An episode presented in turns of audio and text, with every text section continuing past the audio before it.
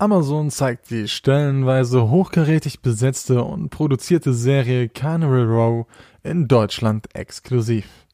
Unter anderem Orlando Bloom als Officer Raycroft Philostrate und Cara Delevingne als Fee Vignette Stonemoss spielen in diesem Fantasy-Steampunk-Mix die Hauptrollen. Trotzdem schaffte die Serie nicht, vollends zu überzeugen. Warum das so ist, erfahrt ihr in unserem Splitscreen-Serien-Review. Ein großes Problem von Carnival Row ist, dass die einzelnen Handlungsstränge nicht effizient genug erzählt werden und darüber hinaus vorhersehbar sind.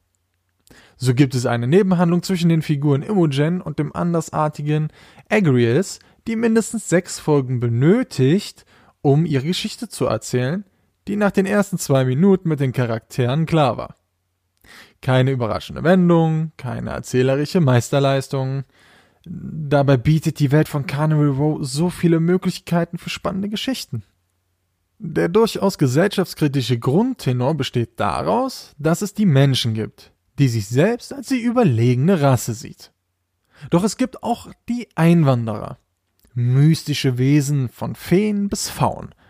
Diese mussten ihre Heimat aufgrund eines Krieges verlassen und leben nun neben den Menschen in der Birch, der Hauptstadt und Haupthandlungsort von Carnival Row.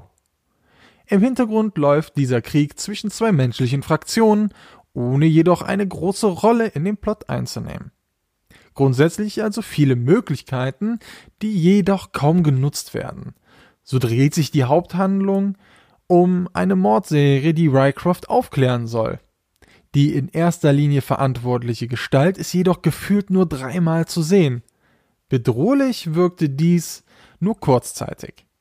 Irgendwann hatte ich das Gefühl, dass es den Drehbuchautoren egal war. Und mir wurde es ebenso egal.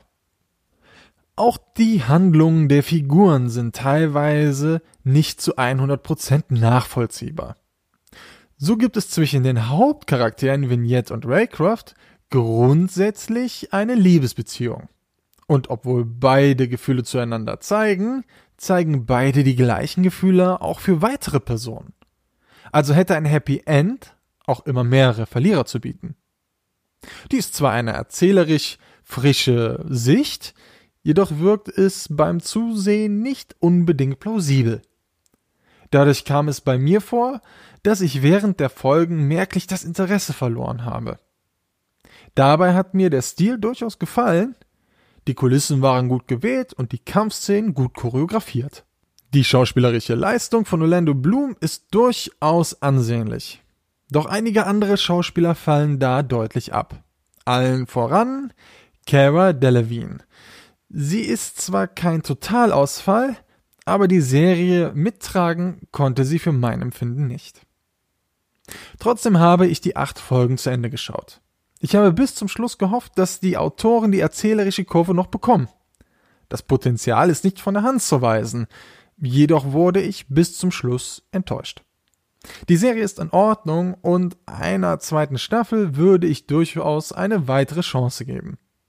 Jedoch gibt es auf dem Serienmarkt eine vielfältige, hochklassige Konkurrenz. Sollte die zweite Staffel in den ersten Folgen das Potenzial nicht nutzen, würde ich abbrechen. Denn es gibt bessere Alternativen auf dem Markt und Zeit ist bekanntlich begrenzt.